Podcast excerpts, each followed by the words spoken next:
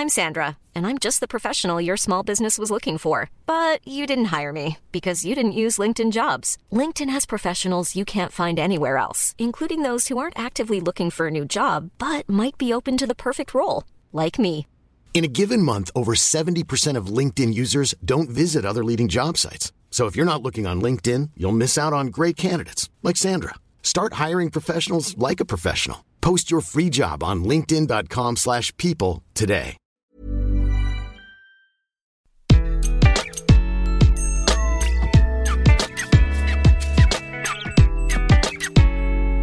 Bonjour, je suis Gaël Châtelain, bienvenue sur mon podcast Happy Work, le podcast qui va vous parler de bien-être au travail et surtout de la manière dont vous allez pouvoir l'améliorer chaque jour. Alors cette semaine, je vais vous parler d'un sujet qui nous concerne toutes et tous, l'entretien de recrutement et comment le réussir à coup sûr grâce à la question qui tue.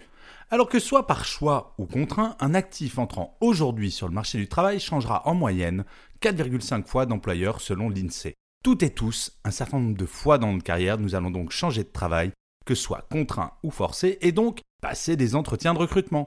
Mais alors je me posais la question, pourquoi est-ce qu'on change de travail? Moi, quand j'étais gamin, j'avais l'impression que les gens rentraient dans une entreprise et n'en bougeaient pas jusqu'à la fin de leur jour. Mais ça, c'était avant. La CFDT a mené une gigantesque enquête intitulée Parlons travail, à laquelle plus de 200 000 personnes ont répondu. Et le panel de répondants était extrêmement varié. Un peu plus de la moitié étaient en CDI, mais parmi les autres, on retrouve des précaires, des indépendants, des chômeurs, des stagiaires, etc. etc. Bref, il y a tout le monde. La bonne nouvelle dans cette enquête, c'est que 77% des Français disent aimer leur travail. Et même mieux, 57% se disent fiers de ce qu'ils font.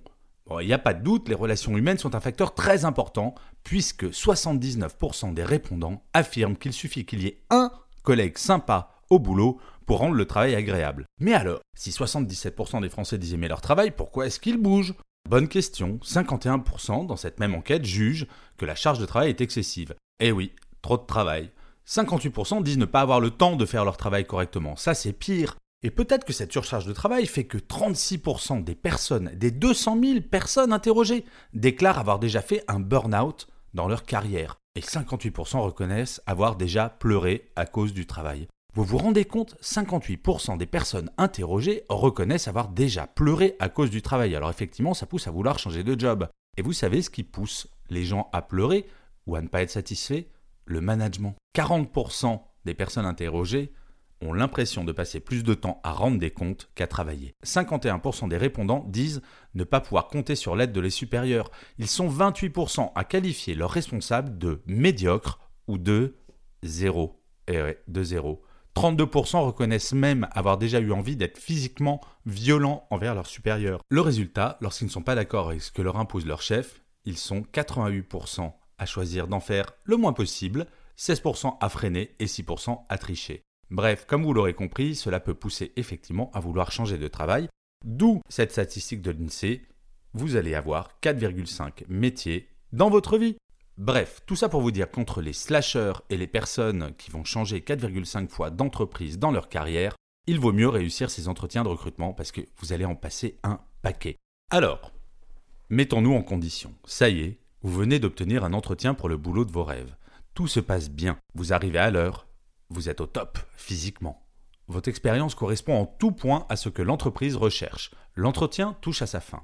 Vous vous dites que c'est dans la poche et là, bim Votre interlocuteur ou votre interlocutrice vous regarde avec un sourire en coin et vous dit Avez-vous des questions additionnelles à me poser? L'horreur, ça se bouscule dans votre tête. Ne surtout pas demander quelque chose d'idiot ou totalement à côté de la plaque. En l'espace de quelques secondes, qui vous semble durer des heures, des dizaines de questions vous passent par la tête et aucune ne vous semble être à la hauteur de ce que vous souhaitez donner comme impression. Je ne sais pas vous, mais jusqu'à ce que je trouve la solution, cette question me gênait terriblement et je sentais souvent que mon interlocuteur s'ennuyait déjà à rien qu'à l'énoncé de ma question qui était tellement bateau. Et il y a quelques années, j'ai trouvé LA solution, testée souvent par moi ou certaines de mes connaissances et croyez-moi, c'est redoutable. Allez, est-ce que je fais encore durer un petit peu le suspense? Non, allez, je vous donne cette solution. Alors, la personne vous dit Bien, nous avons bientôt fini notre entretien, avez-vous une question à me poser? Vous, vous allez répondre Oui, tout à fait. Je voudrais savoir, vous, chaque matin, qu'est-ce qui vous motive le plus pour venir travailler dans cette entreprise? Effet garantie immédiat. Cela semble idiot comme solution, Mais cette question présente plusieurs forces. La première, généralement, la personne en face de vous sera surprise que l'on s'intéresse à lui ou à elle, mais surtout à son propre bien-être dans l'entreprise dans laquelle vous postulez. Dans le cadre d'un entretien de recrutement, il ne s'agit pas que de vous en tant qu'individu travaillant seul dans son coin. Poser cette question permet de montrer que vous vous intéressez aux autres, à ce qu'ils pensent. Or, l'esprit d'équipe devient un élément de plus en plus important dans les entreprises de nos jours. Le deuxième avantage, si vous constatez que la personne est très très très hésitante, franchement, ce n'est pas le meilleur des signes pour intégrer la dite entreprise. Par contre, si la personne est intarissable sur les raisons de sa motivation, ça, ça peut donner envie de venir travailler pour eux. Le troisième point, cette question vous permet de glaner des informations que l'on récupère rarement lors d'un entretien de recrutement. En effet, il est peu probable que la personne vous réponde Ah, ben moi, ce qui me motive le plus pour venir tous les jours, c'est mon salaire. Un recrutement, ce sont deux personnes qui se rencontrent et généralement, les deux intervenants doivent se présenter sous leur meilleur jour. Un recrutement, c'est une phase de séduction d'une entreprise envers un candidat ou une candidate. Grâce à cette question, vous n'avez plus qu'à écouter et à éventuellement rebondir sur des éléments qui vous semblent pertinents. Le quatrième point, vous vous montrez sous votre meilleur jour. J'ai recruté dans ma carrière des dizaines de personnes, et je vous assure qu'il n'y a rien de pire que quelqu'un qui vous fait la liste de ses incroyables qualités et de ses performances. Parfois, se montrer humble est un atout. Si vous passez cet entretien, c'est qu'a priori, il n'y a pas de doute sur le fait que vous pourrez, sur un point technique, tenir le job. Il s'agit maintenant de montrer qu'au-delà de cette compétence purement technique, les équipes auront envie de travailler avec vous. Honnêtement, vous préférez les collègues de travail qui ne font que parler d'eux-mêmes ou bien celles et ceux qui de temps en temps vous demandent sincèrement Eh, comment ça va toi? Le cinquième et dernier point. D'un mode de communication très normé, qu'est l'entretien de recrutement, vous allez passer à un mode de communication beaucoup plus personnel, car la personne avec cette question va devoir se livrer. Dans ce mode de communication, vous marquerez l'esprit de votre recruteur, car c'est rare, très, trop rare, d'avoir un entretien avec un candidat qui donne l'impression de s'intéresser sincèrement aux personnes plutôt qu'uniquement à l'entreprise. L'idée d'un entretien de recrutement, c'est certes de montrer qu'on est une personne formidable, mais c'est aussi de montrer qu'on est une personne différente qui va s'intéresser humainement aux personnes avec lesquelles il va travailler.